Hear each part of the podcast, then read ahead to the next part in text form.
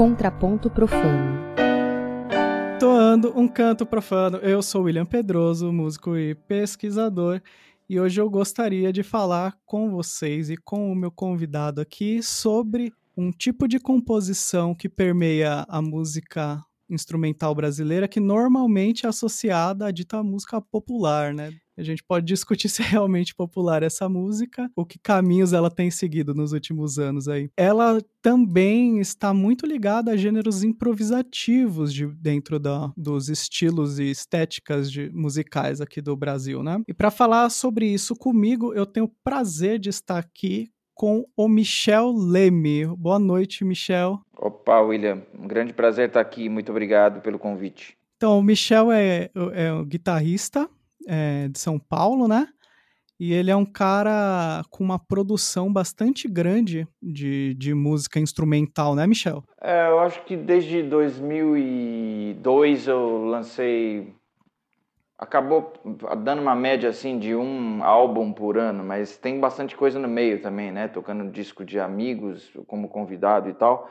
Mas uh, a minha discografia mesmo acabou dando uma média assim de um disco por ano, mas às vezes, é, por exemplo, em 2018 e 2019 eu lancei é, quatro ou cinco álbuns, né, no, no, no mesmo ano. Então, enfim, é, tem sido uma jornada e e eu observando esse processo tem algumas coisas para compartilhar aqui.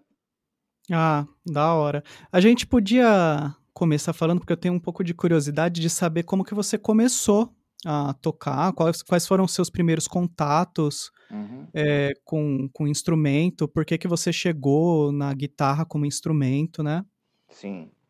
É, eu era muito pequeno e eu, ia para a vitrola tentar rodar o disco que estava parado lá. Obviamente eu destruí vários discos e minha mãe me conta isso. Então eu estava ligado em querer ouvir música porque meu irmão tocava, eh, toca ainda, meu irmão Mauro. É, meu avô, pai do meu pai, a gente morava no mesmo quintal, né? Tinha um quintal entre as, as casas e eu ia lá no meu avô, ele ficava tocando o dia inteiro, e, e o meu pai estudou violino no, no, conservatório, e ele era funcionário público, mas ele só falava de música comigo, nosso papo era sempre música. Então, eu nasci numa família é, modesta, certo? Em termos de grana, a gente morou, eu morei na Vila Santa Isabel, ali entre a Vila Formosa e o Carrão, até eu casar, é, com uns 20, 21, 22 anos, quando eu encontrei minha esposa. É, e mas a música estava presente o tempo todo, sabe? E ela acabou transformando minha vida. sei lá que eu podia ser, mas eu, eu, com 13 anos eu tinha certeza de que eu, eu, eu teria que ser músico e, uhum. e, viver com e para a música, né? Então eu comecei a tocar com seis anos de idade é, meu avô me ensinou os primeiros acordes, aí eu comecei a me virar e toquei bastante rock quando eu era mais moleque. E, e com os 14 anos eu comecei a me ligar que, que essa música improvisada era tinha uma profundidade que me chamava, assim, sabe? É, de uma forma muito forte. E aí eu só tomei a iniciativa de começar a estudar mesmo com os 17, 18 e tive até umas aulas e tal, é, mas eu me considero autodidata. E autodidata não quer dizer que você aprende numa, sozinho, mas você aprende de várias fontes, né? E não só de um professor ou uma escola de tocar. Então eu pude, eu pude dentro dessa diversidade de coisas que chegavam a mim, eu pude fazendo minhas escolhas e tal. Uhum. E você, como, como que era uma, uma coisa que o pessoal hoje em dia tem na mão e não, não tem muita noção como que era o perrengue antigamente. Como que você tinha acesso a instrumentos? Porque era precário, né, chegar no instrumento no Brasil. Sabe, a primeira Gibson que eu vi, eu, eu, eu, eu quase tive um treco. Eu tinha, um, eu, tinha uns oito anos e tinha uma loja chamada Tomasi na, no viaduto Santa Ifigênia. E o meu irmão me levou lá e, e tinha uma Gibson 335 uh, com top flame, assim, vermelha. E, e mano, é, é como se eu tivesse vendo uma deusa, saca, na minha frente. É como se eu tivesse sendo apresentado, sei lá, para Brigitte Bardot com, com com seus 25 anos e, e, e eu, eu, me lembro dessa sensação. Eu sempre tive uma atração física pela guitarra. Eu via, eu via é, o pacote de encordoamento, sabe, do meu irmão. Com, com, tinha um pacote de encordoamento da Fender que tinha um headstock da Fender Stratocaster. E eu ficava olhando para aquilo, sabe? É como, uhum. como se fosse a, a, minha fada.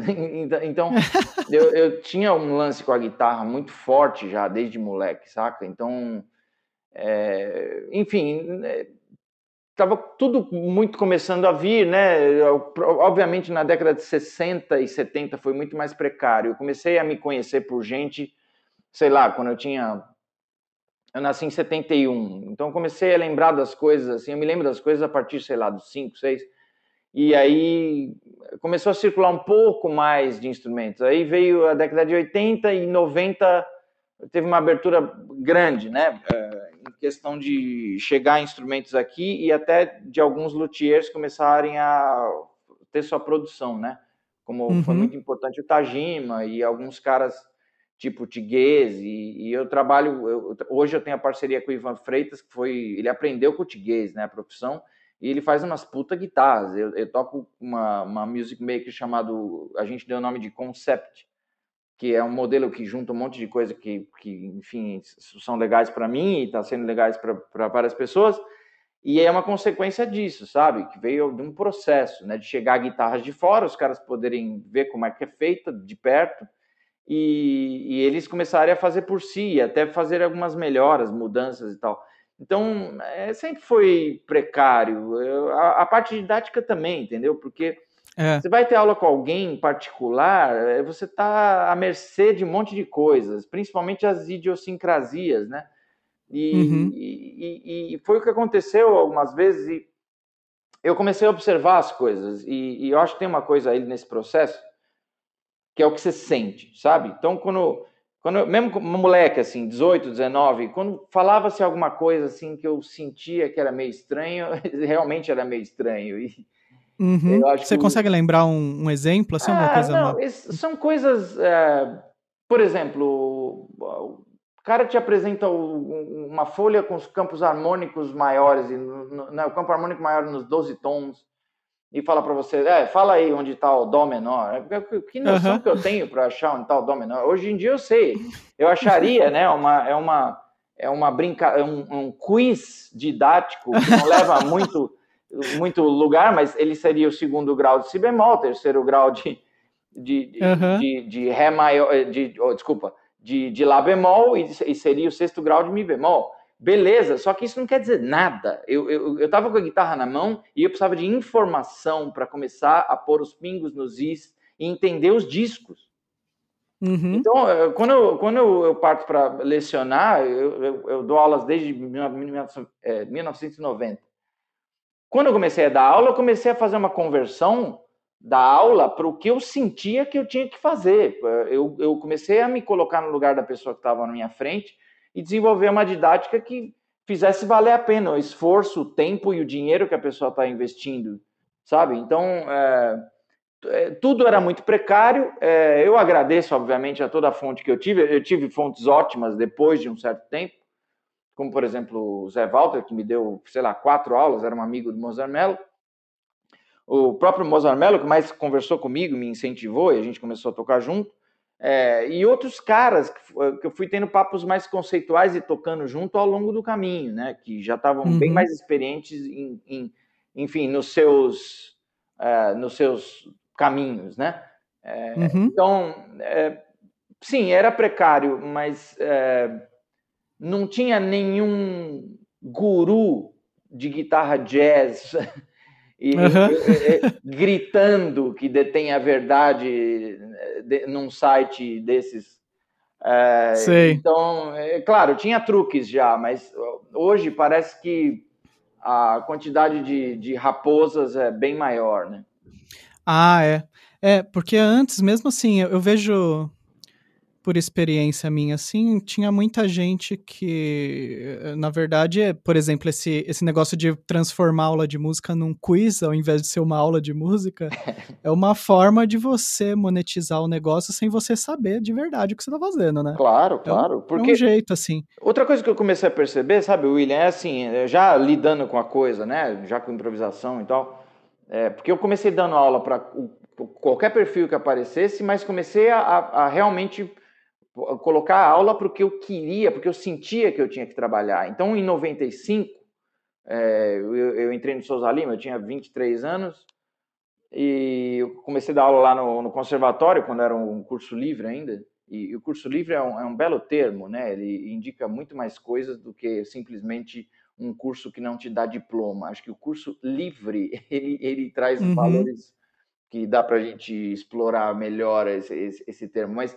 eu percebi é, é, que, cara, ao invés de eu colocar e dar play num disco do Coltrane tocando um blues, eu tinha que mostrar que, que eu tinha que tocar na frente do aluno ou uhum. da aluna, entende? É, eu que, eu que tinha que dar o exemplo de que aquilo que eu estava passando pode resultar em algo que faça sentido, né?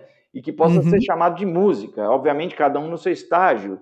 Eu estou sempre aprendendo, então, pô, se eu olhar uma coisa que eu estava tocando em 95, obviamente eu, eu vou sair correndo. E, e, e, talvez daqui a dois, três anos eu vou sair, querer sair correndo em relação ao que eu estou tocando agora. Mas eu, eu, comecei a ver isso, cara. Parar de, de, de me esconder atrás dos avatares e eu preciso mostrar que, que essa, essa coisa aqui é, gera música e aprofundamento, entende? Então, isso foi uma uhum. coisa que também muita gente usava, muita gente. Até hoje os caras ficam falando atrás dos avatares que eles escolhem, entende? E não uhum. são eles que estão tocando e falando. É, é... Então parece que tira-se a responsabilidade, né? A responsabilidade vai ser do Coltrane, do, do Joe Pass, nunca do cara que está falando. Opa, eu acho que tem algum problema aí. Sim. É, é, você mesmo é um cara que tá sempre tocando muito por aí, né? Sempre. Agora, eu, agora a gente tá numa situação que, eu, que tocar não é mais presencial, né? Que é complicado. É. Mas eu, eu, sempre ouvia de, de você, eu que estava em algum lugar é, fazendo coisas, né? Agora, o que eu fico pensando assim é que sempre que a pessoa vai aprender improvisação, no fundo, ela tá flertando já com esse caminho da criação, né? Dela é, ma manejar, manipular ali o material de, de outros com compositores e tal, mas no, de uma certa forma, ela já tá num processo de criação, né? É, como que foi o seu pulo de você tá mostrando a música desses caras, né? Do Coltrane, por exemplo, ou de outros, né? E daí você começar a falar, ah, eu, eu acho que eu tenho umas ideias para mostrar que são minhas aqui e que outras pessoas podem improvisar em cima. Como, como que foi esse, essa mudança? É, o primeiro contato que eu, que eu tive uh, pegando um violão que estava lá, obviamente eu fiz isso escondido, né? O violão do meu irmão estava na cama. eu fui lá, peguei o violão e o que eu tentei fazer já lá com seis anos, talvez seja uma coisa que eu cheguei a conseguir fazer um pouco depois, eh, ou décadas depois. Entende? Então, o que eu quero dizer é que o ímpeto criativo já está desde o começo. Ele só não está uhum. organizado, você não está eh, vendo com clareza alguns pontos, mas a, o ímpeto está lá. Né? Então, é, quando eu comecei a, porque eu lidando com rock, mano, era assim, eu tirava os solos, né, tirava os riffs, tocava com algumas bandas por aí e beleza. Fazia alguma coisa minha no meio, mas eu tava, obviamente, imerso nas influências, né? É, é quando eu comecei a lidar com, com a música improvisada, que é uma música que o espaço para você ter o seu discurso não é mais de 20 segundos, então você, eh, primeiro, vem uma grande responsabilidade com isso, né? É, você começa a, enfim, você começa a rever várias coisas, né? Porque você não está fazendo mais uma música para consumo rápido. É, você, né, você não está fazendo um solo para fazer aquela 100 metros rasos, né? É. é. É, uma maratona às vezes. Às vezes tem solo que chega a ter 5, 6, 7 minutos. Só que ele uhum. precisou uhum. ter isso, é que nem uma conversa, né? Então, é, quando, quando eu comecei a lidar com isso, e eu comecei a ver as pessoas de novo se escondendo atrás de outros caras, eu falei: hum, não é isso que eu quero, eu, eu quero ter um discurso franco. E da onde isso veio? É, é, da minha vontade de, de criar, da, da, da, minha vontade de expressar o que eu sentia de expressar, certo? É, dentro das, das, vamos dizer, do, das possibilidades, né, das várias emoções ou sensações é, possíveis que você pode, é, enfim, manifestar né, no som. E também, é, o, o, quem me encorajou muito com isso foi ouvir cada artista que chegou a ser ele mesmo tocando, ou, ou ela mesma. Uhum. Sacou? Então, por exemplo, você ouve o Eric Dolphy, você fala, cara, você pode não gostar, mas esse cara é ele. Ele é uma espécie de uhum. Charlie Parker, é, é, assim, misturado com um certo surrealismo. Tem um sotaque, né? Exato. Vai adquirindo um sotaque, né? E, e, aí você ouve o Sonny Rollins e fala, beleza, eu sei que ele veio do Charlie Parker, só que veja só. veja quem ele é. uhum. é. É, entende? Então, ou sei lá, Alice Coltrane, por exemplo, tocando aquele órgão Wurlitzer, você fala, opa, peraí, é, que, que, influências tem aí, sabe? Da, da, como ela chegou nisso? E etc, e etc, etc. Então, uh, o, o, o, próprio ouvir é, foi me encorajando dentro do meu processo é, de, de, de não ter medo de dizer as coisas que eu senti que eu tinha que dizer. E isso faz toda a diferença, eu acho. É, porque, cara, como é que as pessoas estão aceitando viver dentro de um casulo onde está escrito Pat Metheny fora dele, entende? Uhum. É, com esse rótulo. Uhum. Eu, eu, não entendo. É uma geração de guitarristas que, que ou eles são filhos ou netos do, do, do Pat Metheny, entende? E eu, eu, e eu, não entendo isso, cara. Só, só, que eu entendo, porque é um lance da, da da, da Universidade Central do mundo, né? Uhum. E tem essa padronização, e todo mundo sai tocando parecido e ninguém questiona. Eu falo disso, cara, faz anos e ninguém me manda nenhuma mensagem inbox é, dizendo. Algumas pessoas, várias, muitas apoiam, mas, cara, não tem uma discussão, entende? Então, eu, tô percebendo, em geral, William, talvez você esteja percebendo através desse podcast, que quando você questiona o paradigma, a primeira e, e, e mais comum resposta é um silêncio aterrador. Sacou? Então, é aí que a gente percebe a, o, o, nível de mediocridade da nossa sociedade, né, cara? Uhum. É, o pessoal tem medo de questionar um pouco os caminhos que foram escolhidos, né, dentro de conservatório, de faculdade hoje em dia, né? Exato. E outra coisa, é, é, o, como a sociedade funciona, assim, a regra é a mediocridade, é, são poucas pessoas na música, é, mesmo na música instrumental, que teria um, um, um dane-se ligado no, no, no, num nível muito mais alto, mas não tem. Essa música uhum. seria uma vanguarda, mas ela não é. É um monte de reprodução disso, daquilo, disso, daquilo. Eu tenho influências também, mas, cara, na hora que eu estou tocando, a, a, melhor resposta que eu posso tocar é a que eu sinto, a que foi cantada internamente, que ela vem não sei da onde, se ela vem das vísceras, se vem do, do de outras dimensões, não importa de onde vem, mas ela é uhum. materializada como uma altura, um ritmo ou uma frase que soa claríssima dentro de mim e eu só preciso ter o trabalho de expressá-la. Por o dedo, né? Exato. E, e, aí tem uma grande questão que, cara, você você precisa ter uma técnica brutal para você colocar o dedo na hora certa, no lugar Sim. certo. Tem isso, né?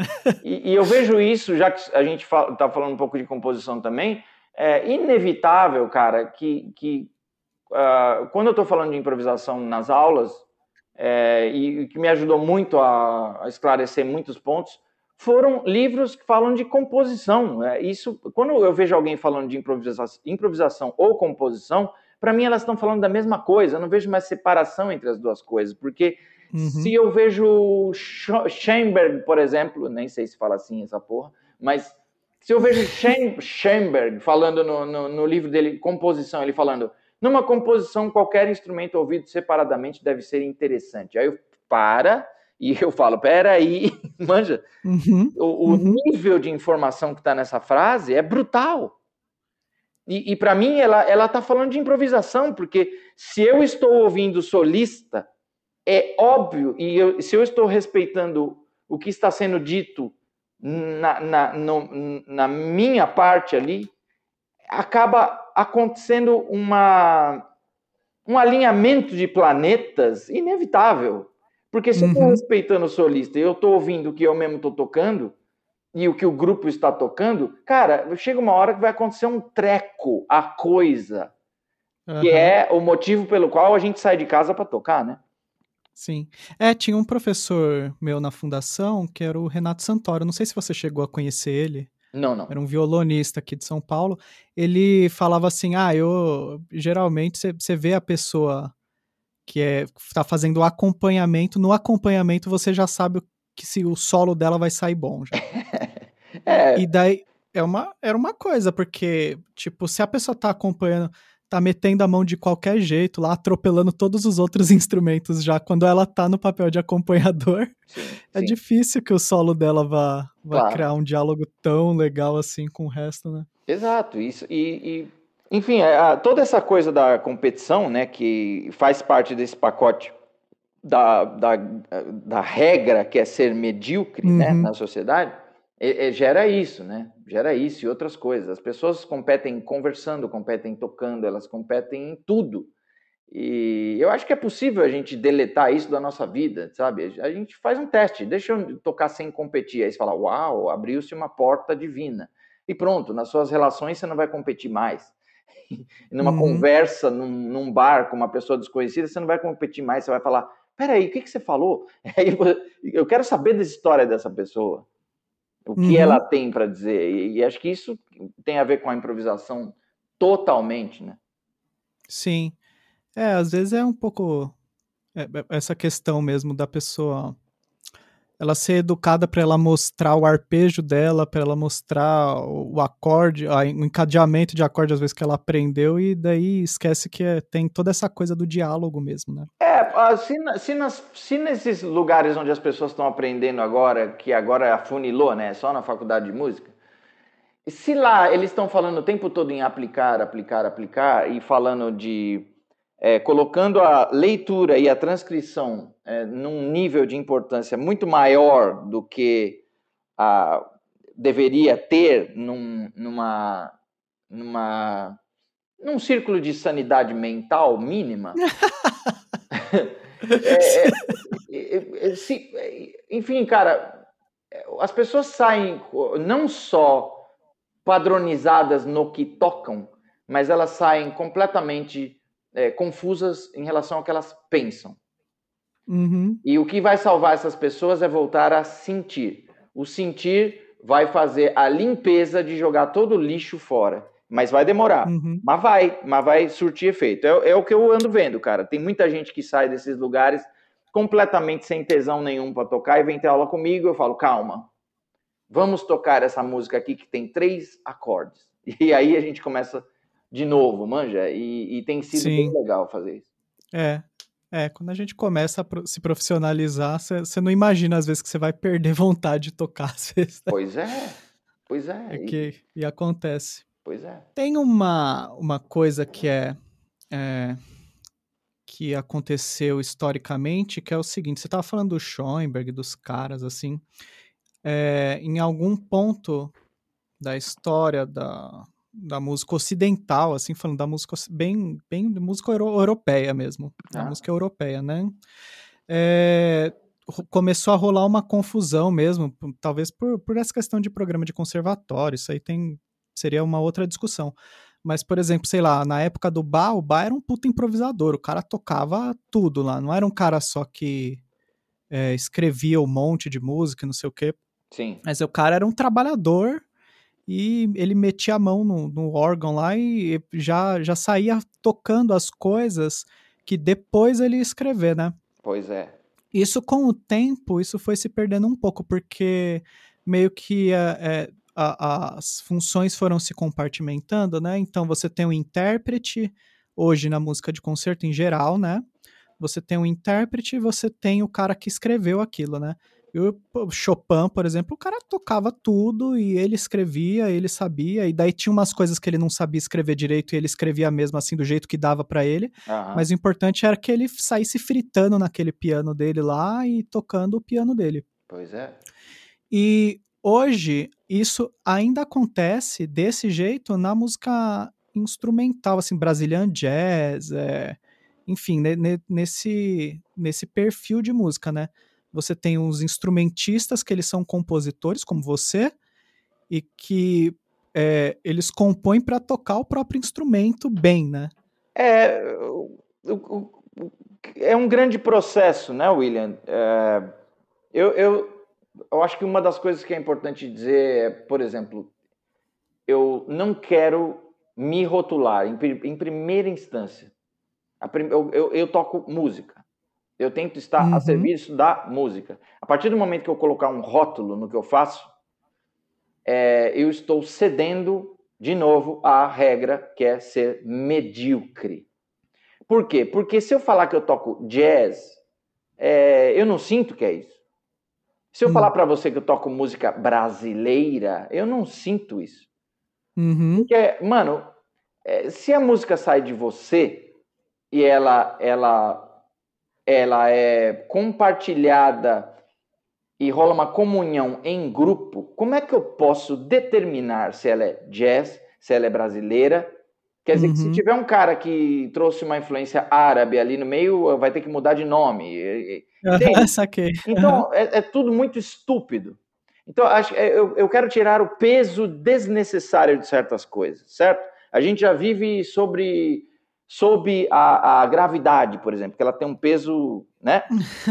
Então, é, para que pegar mais pesos e colocar de uma forma desnecessária? Então, quando, quando eu estou ah, lidando com a música, ah, eu, eu, eu, eu, eu estou a serviço dela. Se eu uhum. tiver que, que melhorar um lance da minha técnica, eu vou se eu, eu tiver que ouvir um som que vai abrir minha mente para alguma coisa que eu não estava enxergando, eu vou. Se eu tiver que fazer um tema que veio, e seja lá o que ele for, se ele é um samba, se ele é um tchá-tchá, se ele é um rhythm changes rápido pra cacete, se ele é uma balada, se ele é um tema em cima de um standard que já existe, não interessa, eu vou cumprir os desígnios da música. Então, eu acho que um, uma das coisas também é uh, o músico e, e, a musicista aceitarem esse papo todo da academia, mano, academia é uma coisa a ser questionada, porque é, são poucas pessoas que estão lá que realmente fazem o que falam, certo? É, e, e, aceitar o que eles falam é, é, realmente você assinar embaixo da hipocrisia. E são raríssimas as exceções. Inclusive, as exceções que estão lá são para justificar a existência até desses cursos, porque se fosse o cara realmente que fez a política para implementar esses, implementar esses cursos, ele provar que ele toca, não ia ter esses cursos. Então ele precisa pegar os caras que tocam para estar tá lá, né? Então uhum. uh, é uma política complexa, mas que eu fico observando aqui através dos anos e ela é clara para mim. Essa política é para esvaziar a música. É, como é que uma coisa vem do sistema e ela vai ser para florescer mais música e mais pensamento crítico e respeitar individualidades? É impossível. Uma vez que existe um órgão regulador de um governo, né, que ele regulamenta essas faculdades e etc., é, como é que isso vai ser a favor do desenvolvimento da arte? É impossível, certo? Então, é só a gente observar. É, o que, que os governos querem? Eles querem tecnicistas. O que, que os governos vão querer, então, em relação à música? Eles querem pessoas que toquem para fazer fundo musical do almoço de burguês e fim. Eles vão querer pessoas que cumpram uh, o, o, o script do partido. Olha, faça música nacionalista, fique com o seu discurso nacionalista, porque é isso, e chega, acabou. É, e eu tô fora desses, desses é, desse tipo de mentalidade destrutiva, sacou? Isso está uhum. causando apenas destruição. Então, é, quando, quando eu estou lidando com a música, eu vou para onde ela mandar. Não me importa se eu vou compor um 3x4 ou, ou se eu vou pegar uma frase de um baixista que tocou comigo ontem e ela ficou na minha mente eu vou fazer um tema a partir dela. Não importa, eu vou para onde ela mandar. E eu acho que isso é um princípio poderoso. Por mais óbvio que pareça, e por mais que alguém possa falar que eu, eu pode me rotular como for, né? Já me chamaram de várias coisas, mas é, é, cara, eu não estou aqui dando fórmulas eu, eu, eu, gostaria de limpar o caminho. E é isso que eu faço no meu dia a dia. Eu quero limpar meu caminho. Eu quero tirar o ruído de informação. Eu quero tirar a sujeira do sistema que age através da, da, da ação e, e, e de, de, vários e vários músicos. A maioria dos músicos é sistema, eles operam como sistema. Eles não questionam o sistema. Eles abraçam o capeta e não estão nem aí para as consequências. Ora, a gente está vendo e vai, ter consequências, cara. Está acontecendo todo dia isso. Então eu não quero lidar com a música de um jeito estúpido, que é apenas eu, eu expulse a música da minha vida. Não, eu quero convidar a música para fazer parte da minha vida. Uhum. Então, a parte da composição, a parte da improvisação, elas estão muito ligadas, e, e, e eu fico atento para qual é a de hoje, qual é a desse momento, o que, que eu tenho que fazer e não o que eu quero fazer. Uhum. Isso é, a gente pode colocar assim como uma coisa bem conceitual, mas para mim é um princípio que, que rege o meu dia a dia. E eu, uhum. cada dia eu vou afinando a sintonia com isso, né? Sim, tem um. É, não, é engraçado, né? Eu ia falar um processo intuitivo, mas é, é intuitivo na hora de fazer, mas quando você vai. Tem toda uma elaboração por trás para por que você vai fazer desse jeito, né? Por que você vai sentar e deixar a música ter uma flu, ter fluidez daquele jeito, né? Claro, então, o, não é...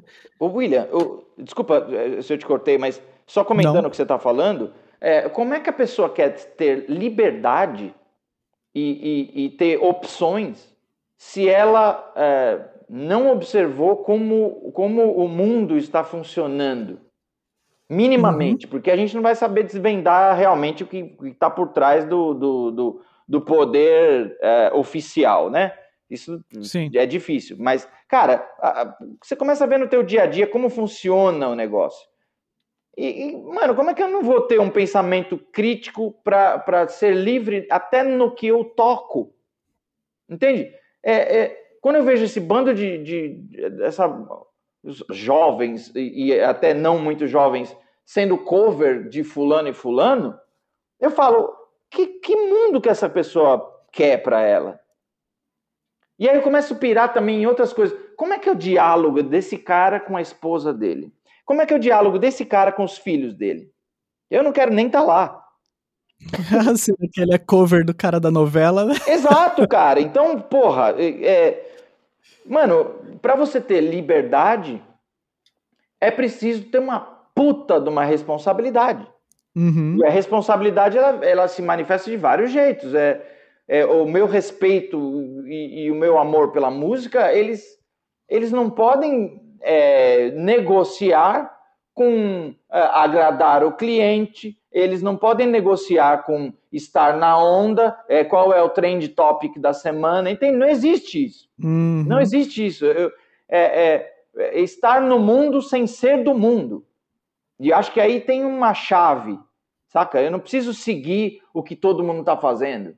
Saca? Eu, eu assisto isso, cara, desde que eu comecei a viver profissionalmente de música, que foi em janeiro de 1990. Eu tinha, uh, eu tinha 18 anos. É, eu demoro para fazer esse cálculo porque eu faço aniversário em outubro. Então, é, mano, eu vi várias modas, várias modas, submodas, coisas que estão ali num círculo de, de, de um barzinho, entendeu? Tudo, uhum. tudo é, é, é, moda, moda, tendências. E eu falei, hum, se todo mundo está fazendo, eu já sinto um cheiro que não é para eu fazer. E, uhum. e então, uh, eu acho que para você ter autonomia e, e, você realmente estar livre para a música mandar em você, e é um grande paradoxo isso, né? Uhum. Eu, eu, me sinto realizado e livre quando a música manda em mim. Isso, isso, isso é, acarreta, traz uma grande demanda para você observar o mundo, para você se observar e você observar o que acontece à tua volta, cara. É inevitável. A música não está separada da vida. Uhum. E mas de, do ponto de vista assim de, de processo, você tem um é, por exemplo, você falou desse negócio de fiquei com uma frase do, guitar do, do baixista na minha cabeça e daí disso de repente sai um tema. Você sim, tem um, um, momento do que você separa por, na sua semana assim para para é, para organizar isso, porque o que eu fico bem impressionado, assim, é, é, é, com a quantidade de, de composições que, que, que você consegue articular. É, até você coloca um monte de coisa online, assim, ninguém, quase ninguém faz isso, né? Uhum. Meter a partitura online e tal. Sim. E quem quiser ver lá e tudo, né? É, pouca gente abre isso, né? Sim. Às vezes a pessoa até tem e tal, mas não, não abre, né? É.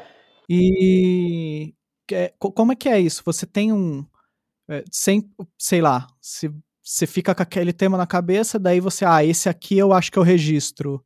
Ou como, como funciona para você? Então, William, muitas vezes acontece de vir um fragmento, certo?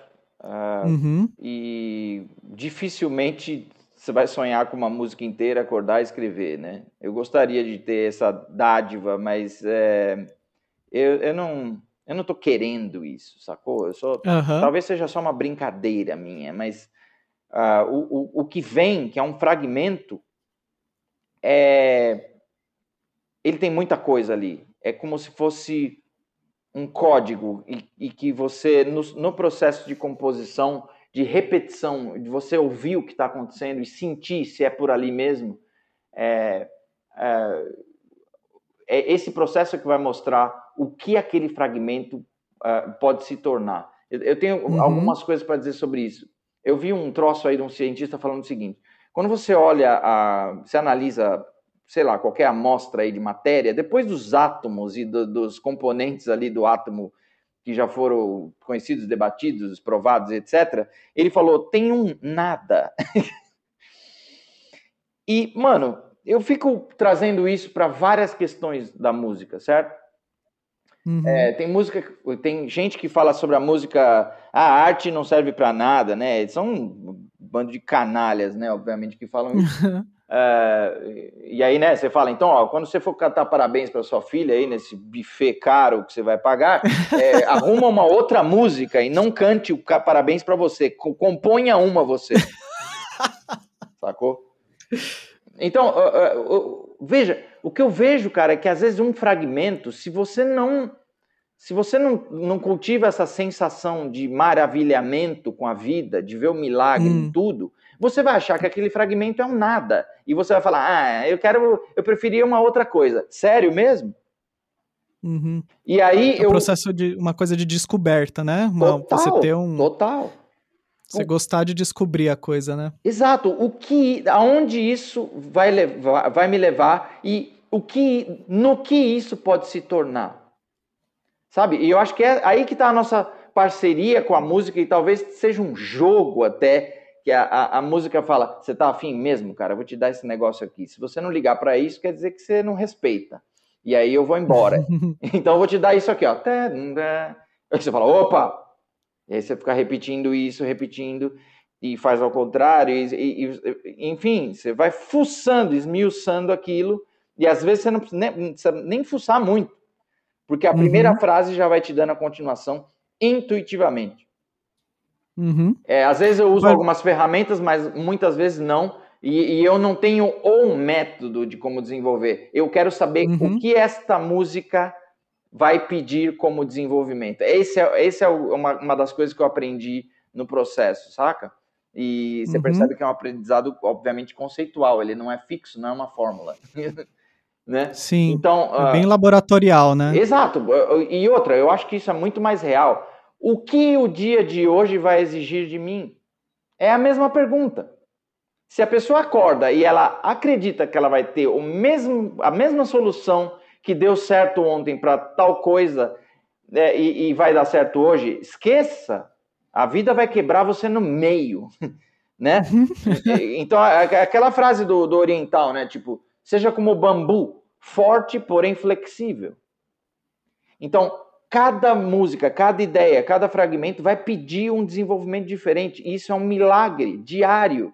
Então, é, respondendo a sua pergunta, eu não tenho um horário específico. Eu, claro, eu tenho um, uma hora, sei lá, a hora que a minha filha e minha, minha esposa estão dormindo, e, enfim, eu já tive milhares de trocas de horário nessa quarentena. Mas é, é, eu tô lá sozinho, beleza. Só que muitas vezes acontece de eu, eu preciso desenhar.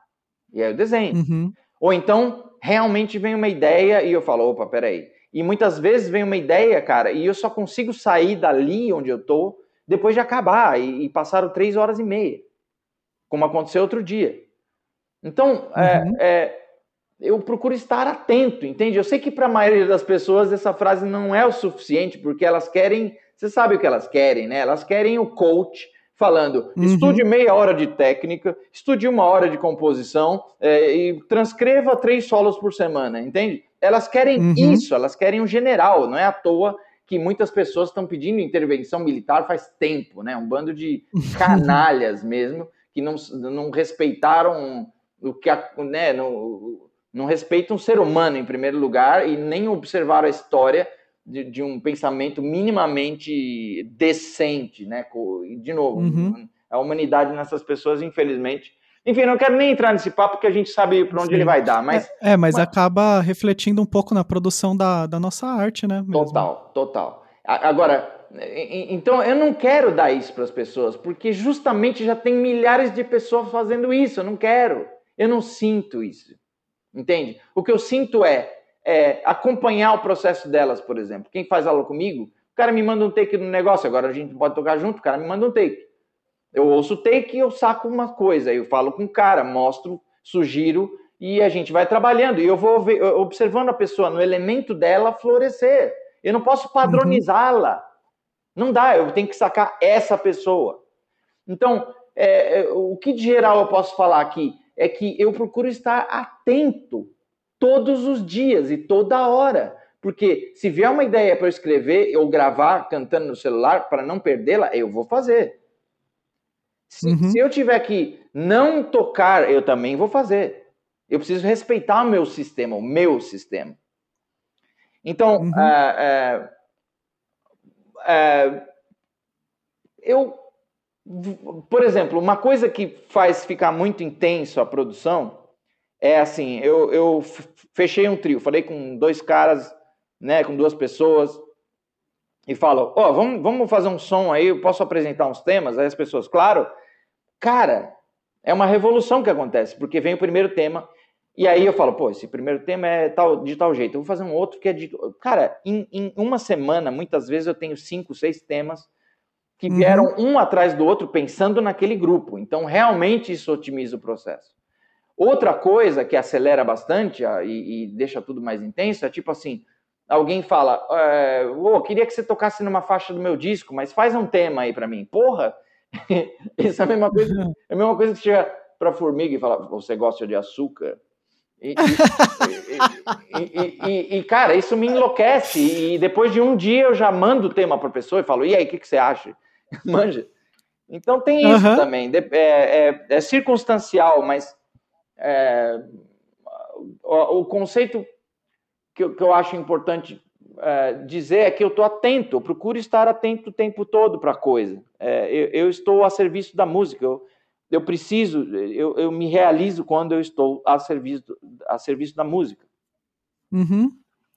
E engraçado, né? nenhum momento você vê, você está falando, narrando o seu processo e tal, é, nenhum momento você está falando que você está mega preocupado com a, com algum, algum procedimento assim, tipo.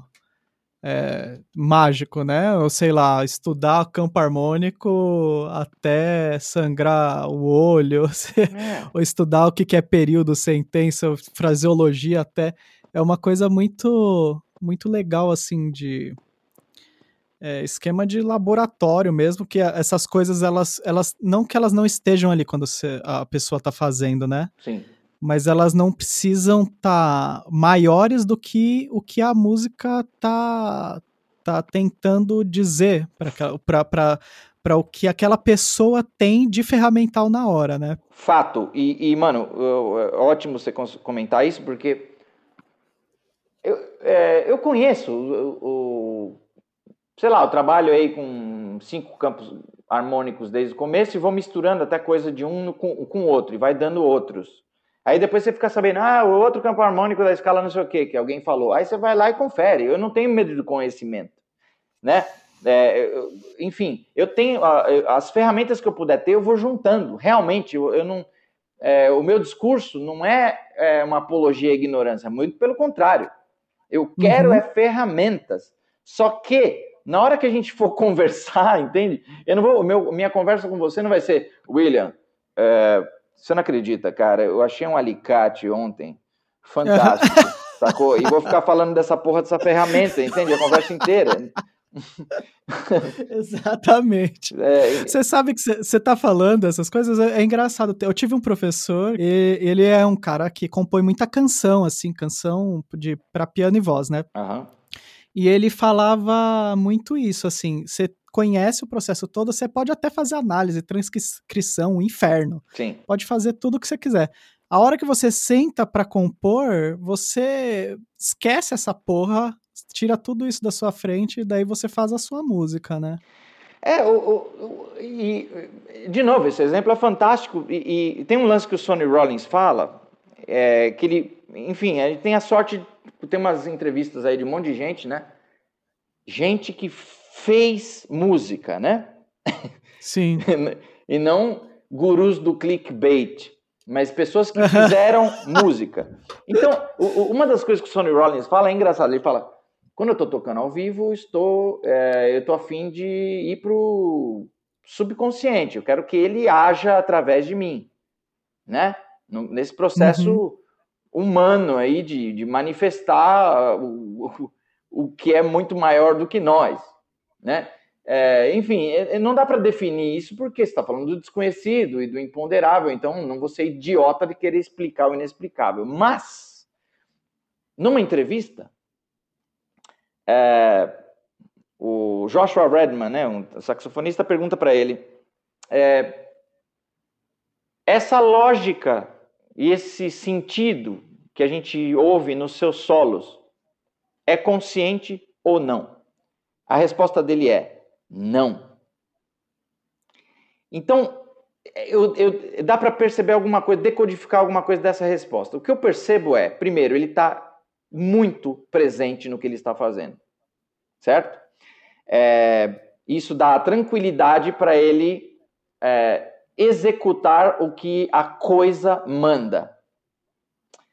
Outra coisa é que se ele pensasse em ser coerente, entre aspas, seriam os solos mais chatos do mundo. Porque numa conversa, cara, você tá a fim de expressar o que você tem que expressar. Então não importa se você usou um pronome oblíquo, dane-se. E outra, se a gente está num boteco conversando, a gente falou uma coisa engraçada, né? E depois de 5, 10 minutos, acontece um, um outro texto e eu cito aquela coisa lá em duas palavras, a gente, a gente é, cai no chão de tanto rir. Por quê? Sim. Porque as coisas se ligam, elas uhum. se ligam, não é você que faz a ligação. Você só percebe a ligação entre elas e você solta aquela palavra. Uhum. Ou aquelas palavras. Então, é, isso que você falou das ferramentas, eu acho que na composição é a mesma coisa. Eu, é, por exemplo, eu, eu, lancei um disco que chama Alma é, e, em 2016 e nele eu usei em alguns momentos várias vezes a ferramenta do, né, se eu tenho aquela frase eu uso o retrógrado, então a inversão ou o retrógrado da inversão. Legal, isso me ajuda a sair de um monte de problemas, né? Eu cheguei num beco sem saída e falo, cadê as ferramentas, né? Só que uhum. no disco seguinte, que era uh, que chama Michel Lemitrio, foi lançado em 2017, eu não usei nenhuma ferramenta. As músicas se fizeram. Uhum. Então, qual é a verdade? A verdade é o que a música mandar. Uhum.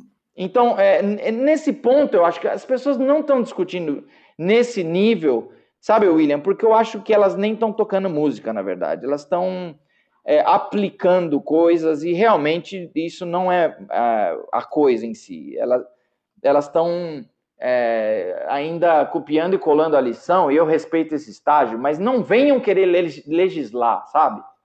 Não venham uhum. querer legislar. A, a, a, coisa, ela, ela, é, ela não precisa de bula, ela se apresenta e ela é poderosa. A gente sabe muito bem quando a música está presente no recinto, certo? Sim, sim. É, tem uma, tem muita confusão assim de que para ah, no Brasil, não é só na nossa profissão, não, mas é. Mas na nossa profissão fica bem evidente, assim, uhum. de confusão de para que, que serve a universidade. Assim, primeiro que, como você estava falando lá no começo, é, é como se a universidade fosse para formação tecnológica e tal, e não sei se é bem para isso, né? Você tem todo um processo de formação científica na universidade que, que deveria ser além dessa de, de formar técnicos, né? Claro. O cara, ah, você, o cara vai fazer faculdade para ele conseguir um emprego depois, né? Como se fosse faculdade fosse para ser um trampolim social, né? Claro. Então a gente trata assim, é chato. E daí quando você tem, por exemplo, as universidades absorvendo os conservatórios aqui no Brasil, esse processo ele fica completamente bagunçado, porque os, os conservatórios eles realmente eles serviam para formação técnica, só que para formação técnica de grupos específicos. Então você tem, sei lá, um violinista de orquestra que ele tem certas coisas que ele tem que saber para ele sentar lá e ele sair tocando a música que colocarem na frente dele. Beleza, isso é uma isso é uma coisa.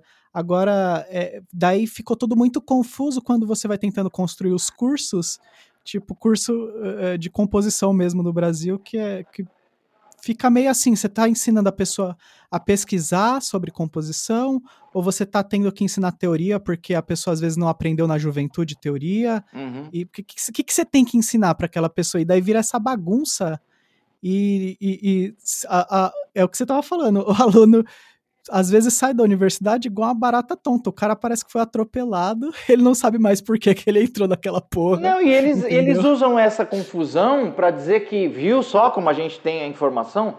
Claro que eles têm informação. Se você se você está precisando compor um currículo, cara, a gente faz uma reunião de três horas, a gente pode compor o currículo mais estúpido que é o que acontece. A gente vai a gente vai rir pra cacete, nós dois. Né? Uhum. Só que no caso, esses caras que fizeram esse currículo, eles não riem, porque de fato eles não tocam música. E o que eles julgam que é música é isso, e eles não falaram com os músicos. Então, como eles são burgueses que fizeram a universidade lá, que para fazer isso você precisa de mais de um milhão de reais em quatro anos só para a faculdade, não estou falando de moradia e comer, tá? É, o cara fez essa faculdade gringa. A, a família dele tem um milhão de reais para investir nele em quatro anos. Ele chega aqui se achando e vai chegar no conservatório, vai fazer lá a ponte entre a instituição que ele para qual ele trabalha. Uhum. E aí, cara, abre-se a porta do inferno. Então, é, as pessoas estão aceitando isso, inclusive os pais estão mandando os filhos deles pro, pro abatedouro. Cara, aí é o livre-arbítrio, mas espera aí é, esses caras nunca fizeram música. E eles sequer tiveram a decência de falar com quem faz para chegar uhum. num currículo minimamente decente. E só que é assim, mano. É, não vai rolar essa conversa, o, o William. Esquece. Isso é sistema, bicho. Cada vez mais eles querem é, que funcione como grandes operadoras, entendeu? Como se, como se fosse grandes convênios de saúde. Eles querem isso.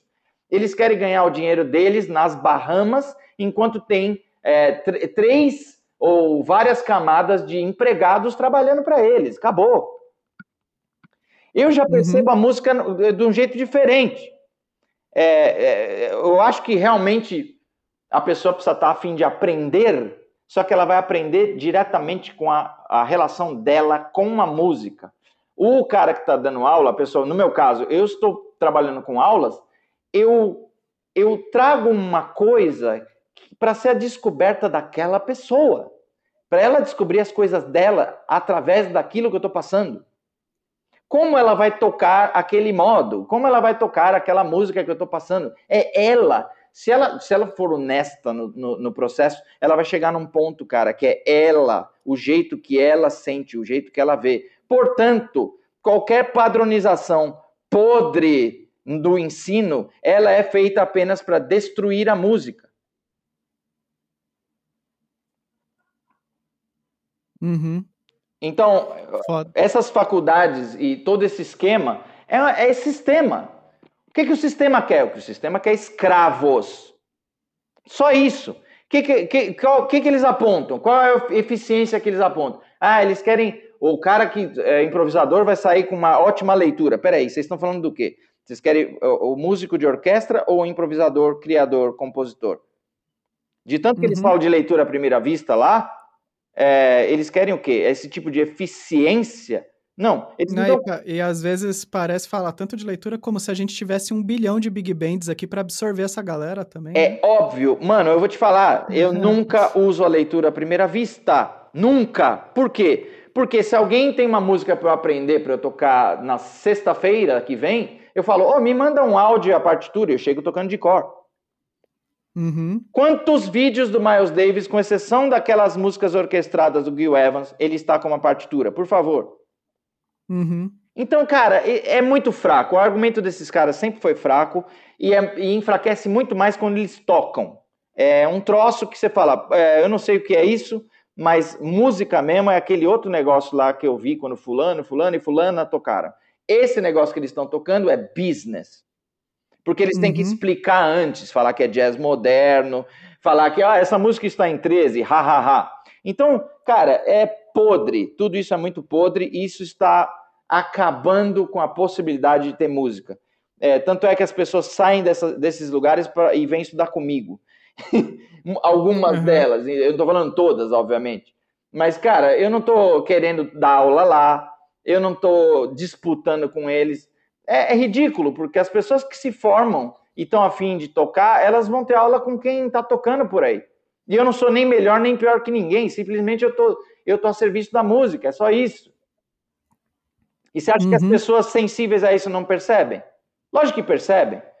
Primeiro comentário que um cara podre desse, um burguês nojento desse faz numa sala de aula, você acha que alguém que é minimamente sensível não sentiu a opressão? Então, cara, é, eu acho que as pessoas estão dando poder demais para canalha.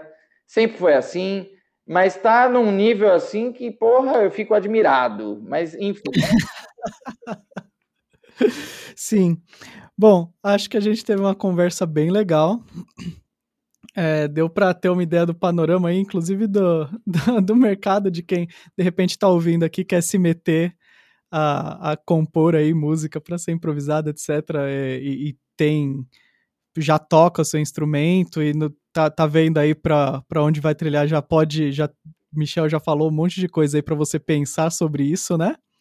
É, principalmente faça música para caralho, né? Fa, você quer tocar suas músicas, faça, né? Pois é, o William, eu, eu, sei que você está encerrando, mas o lance da essa coisa, é, compor para a gente tocar em cima, né, seja da estrutura que for, mano, tem música minha que tem uh, quatro compassos, tem música minha que uhum. tem duas páginas, é, tem música minha que, que tem harmonias que são, vai ter que repetir pra caramba até começar a sair alguma coisa natural no discurso, tem outras que, que são muito mais intuitivas. A questão é que a música manda, saca? Eu, eu não vou ficar uhum. fazendo um, não existe uma agenda prévia quando tem o tema, entende? Eu preciso chegar na música. Então acho que esse é um fator interessante para citar também, sabe? É, se eu fosse. Uhum. Eu, ah, eu vou fazer essa música para a gente improvisar. Eu sei que é isso. Só que eu, eu não vou impor que essa música esteja sob as minhas condições. Não, eu quero estar sob as condições dela.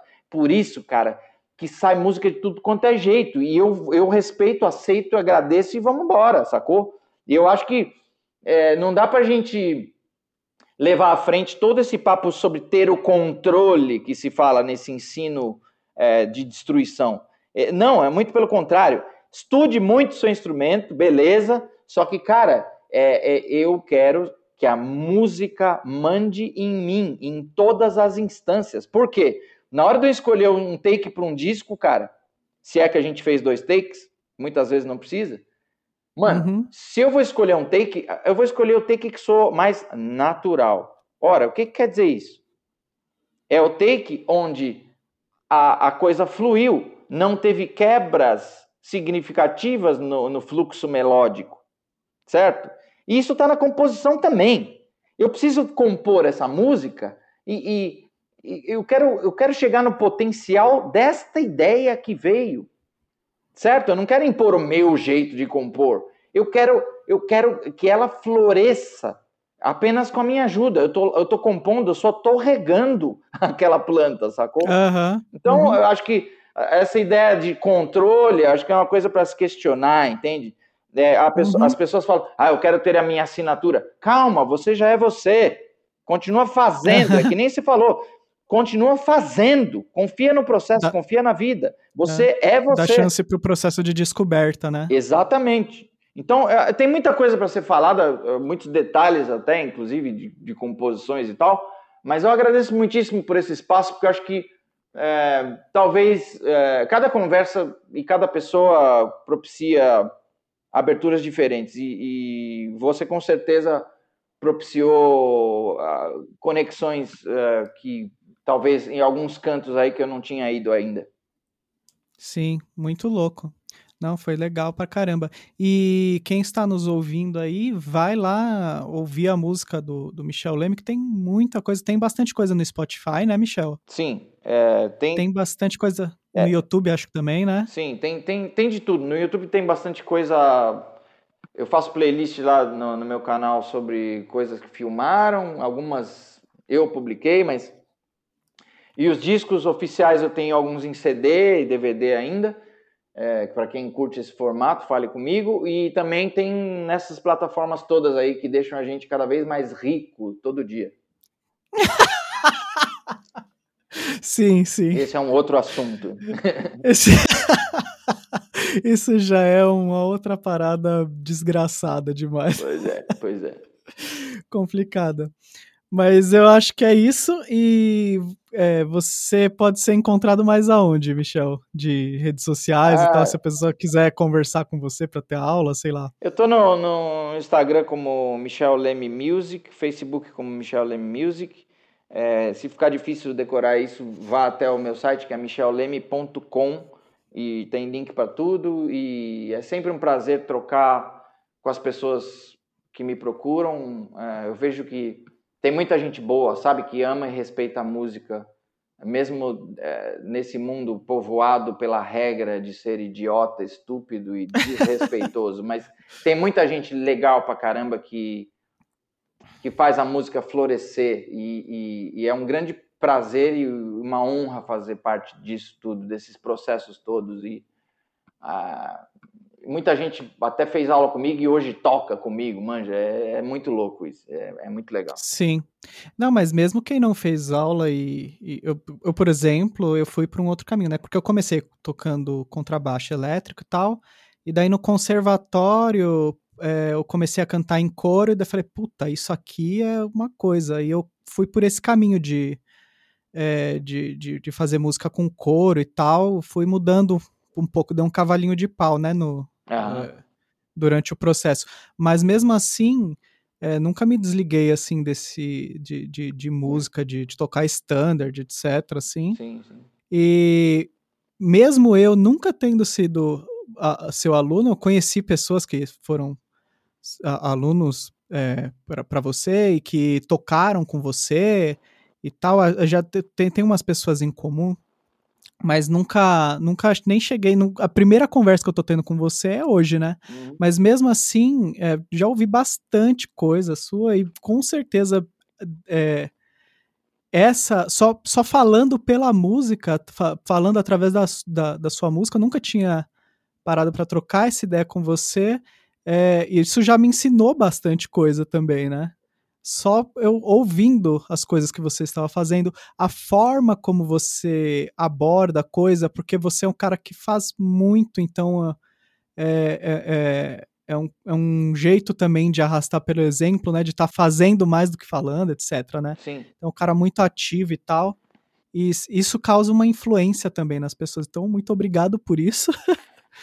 eu, eu que agradeço por, por, por essa troca toda. É, eu, eu me sinto muito feliz por isso, porque muitas vezes a gente, é, na vida dentro desse sistema né, de estupidez, é, a gente acha que tudo que a gente faz é pouco, é pouco, é pouco, mas, cara, é, como, como eu citei, às vezes a gente acha que uma coisa é nada, mas muitas vezes vem muita coisa daquilo, sabe? O que, que é uma uhum. ideia, né? Para um businessman, o que, que é uma ideia melódica, né? Não é nada, mas, é, cara, para a gente, para a gente é tudo, né? Uhum. E, e, aquilo vira uma música que vira hum, que, que vai incentivar para você fazer outra e vira um trabalho e você se reúne, grava um álbum e aquele álbum propicia você viajar e tocar num festival não sei aonde, manja. Então é, esse, esse nada que as pessoas às vezes ficam desencorajadas, não, isso é uma ilusão. Esse nada, ele é, é o, a partícula de Deus, manja, é, é onde surge tudo. Então, é, não vamos ficar impressionados pelo, pela lógica de mercado. É, vamos, vamos sintonizar com a música, porque ela, ela vai dando o caminho para a gente e ela, e ela é muito generosa. É, é as, as coisas vêm da música, né? E, e acho que fica aí o convite para cada pessoa experimentar por si. Maravilha, muito legal. Então sigam lá o Michel. Se você tem uma dúvida, uma sugestão, uma puxada de orelha, uma pauta para sugerir, você pode mandar um e-mail para contrapontoprofano@gmail.com ou você pode seguir o Contraponto Profano nas redes sociais. Ele está no Instagram também como Contraponto Profano, ou você me segue lá, eu sou William Pedroso é will.pedroso com Z no Instagram e às vezes eu publico uns textinhos lá. É, sempre tô lá para trocar uma ideia e, e sempre tem programas novos todas as semanas aqui. Dá uma é, segue lá no Spotify se você ainda não não teve a oportunidade de fazê-lo, se você caiu aqui de paraquedas. E muito obrigado mais uma vez, Michel. É, é um grande prazer estar aqui, mano, é, conversando, aprendendo e, e me divertindo também. Sim, foi muito legal. Então a, a, gente chega aqui a mais uma barra dupla. Secretaria Especial da Cultura, Prefeitura de Diadema, Secretaria Municipal de Cultura. Você ouviu Contraponto Profano.